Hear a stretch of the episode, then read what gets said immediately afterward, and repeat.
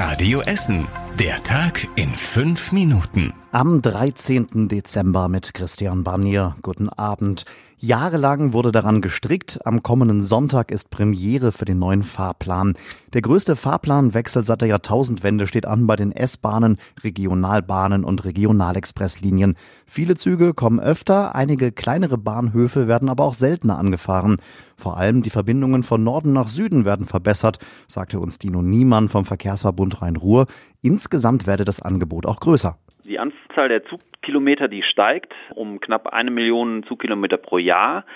Das ist halt durch diesen neuen Takt möglich geworden. Wir bekommen bei der aktuellen Kapazität auf den Schienen dann tatsächlich mit der Anpassung des Taktes äh, einfach mehr Leistungen gefahren. Schauen wir mal ganz konkret auf die Änderungen bei uns in Essen. Zum Beispiel gibt es da Änderungen bei der S1. Die fährt in Richtung Dortmund alle 15 Minuten und damit öfter als bisher. Die S2 wird im Norden der Stadt durch die Regionalbahnen RB 32 von Duisburg nach Dortmund und RB 35 von Mönchengladbach nach Gelsenkirchen ersetzt. Auch eher ein Vorteil für die Fahrgäste. In Richtung Hattingen wird es dafür von Essen aus in Zukunft weniger Züge geben und das dürfte nicht allen Pendlern gefallen. Nach der Bluttat in Krai heute Morgen sitzt der Lebensgefährte der Frau seit dem Nachmittag in Untersuchungshaft. Die Staatsanwaltschaft wirft dem Mann versuchten Totschlag vor. Seine Lebensgefährtin ist heute Morgen vor einem Kiosk auf der Kreier Straße blutend zusammengebrochen. Sie wurde offenbar mit einer Stichwaffe verletzt. Die Frau ist im Krankenhaus.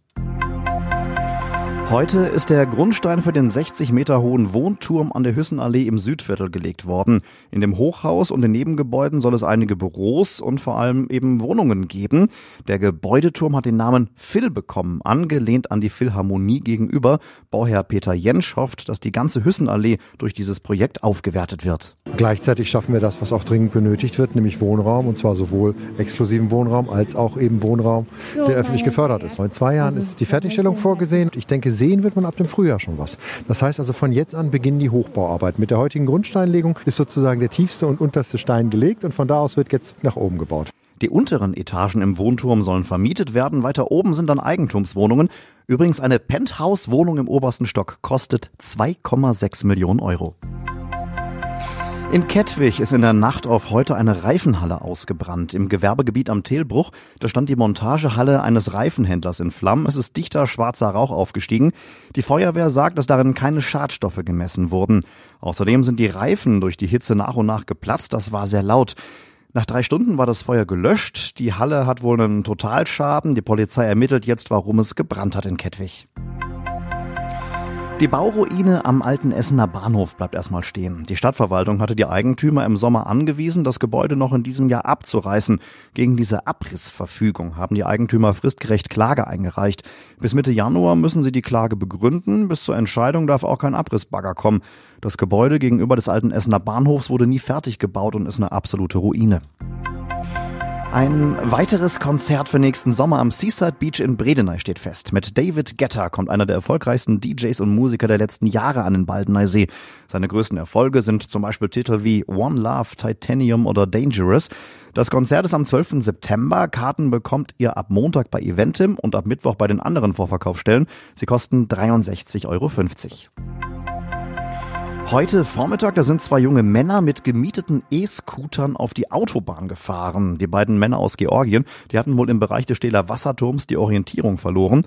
Offenbar mit eingeschalteter Handynavigation ging es von der Stähler Straße aus über die Markgrafenstraße auf die A40. Mehrere Autofahrer riefen die Polizei an. Mit Hilfe der Beamten schafften es die beiden E-Scooter-Fahrer dann unverletzt bis zum Standstreifen im Autobahndreieck Essen Ost. Die Männer bedankten sich und zahlten auch sofort ihr Verwarngeld. Und das war überregional wichtig. Nach der Wahl in Großbritannien fordert die EU, dass das Brexit-Abkommen schnell bestätigt und umgesetzt wird. Beim EU-Gipfel haben die Staats- und Regierungschefs auch gesagt, dass sie eine möglichst enge Beziehung zu Großbritannien behalten wollen. Und zum Schluss der Blick aufs Wetter. Die Nacht wird windig und bewölkt, hin und wieder gibt's ein bisschen Regen. Der Samstag ist dann windig bis sogar stürmisch. Vormittags regnet es öfter, nachmittags ist es meistens trocken. Bei maximal 9 Grad lockert es auch mal auf. Der Sonntag bringt dann nur wenig Regen und sogar ein paar Wolkenlücken. Die nächsten aktuellen Nachrichten bei uns aus Essen gibt's für euch morgen früh ab halb acht hier bei Radio Essen im Programm. Euch allen jetzt erstmal einen schönen Abend und ein tolles Wochenende. Das war der Tag in fünf Minuten. Diesen und alle weiteren Radio Essen Podcasts findet ihr auf radioessen.de und überall da, wo es Podcasts gibt.